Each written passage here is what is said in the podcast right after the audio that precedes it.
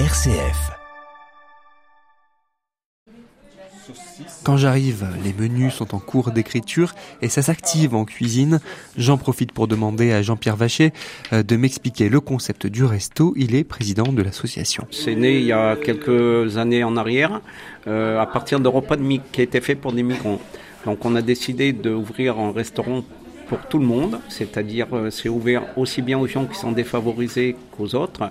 On, le but c'est d'éviter le gaspillage en récupérant des invendus. Avec ça, le matin, on, on décide d'un menu en commun et on le prépare pour midi. Ça permet de compenser nos frais par rapport à- aux autres qui donnent plus. Ensuite, direction les fameuses cuisines où Amina prépare le repas du jour.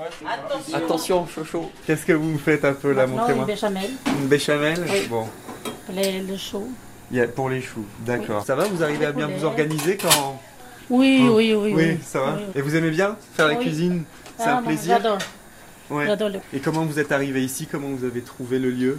Avec euh, quelqu'un, D'accord. je dis j'ai besoin pour travailler parce qu'avant je n'ai pas travaillé.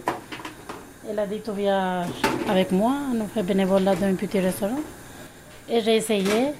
Petit à petit et comme ça, maintenant j'aime bien. Allez, je vous laisse travailler tranquille. Merci beaucoup. Dehors, Antoine prépare les tables. Il est bénévole. Je vois de nouvelles personnes, quoi. Avec les gens qui ont mangé là, je les connais bien. Ça, ça change un peu. Mais là, depuis que je vais, au resto, je connais beaucoup de monde à y soir. Le rythme s'accélère doucement en salle.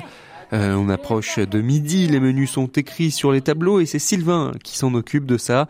Euh, ce bénévole se félicite d'avoir poussé la porte des lieux il y a quelque temps. On n'a pas à rester euh, dans son coin, mais dans la solitude, et, alors que mais il y a les gens qui sont là, qui sont magnifiques, qui sont, euh, qui ont vraiment un grand cœur. C'est exactement ce que je trouve ici. Désormais, le régal du Ponteil n'attend plus que vous à y soir.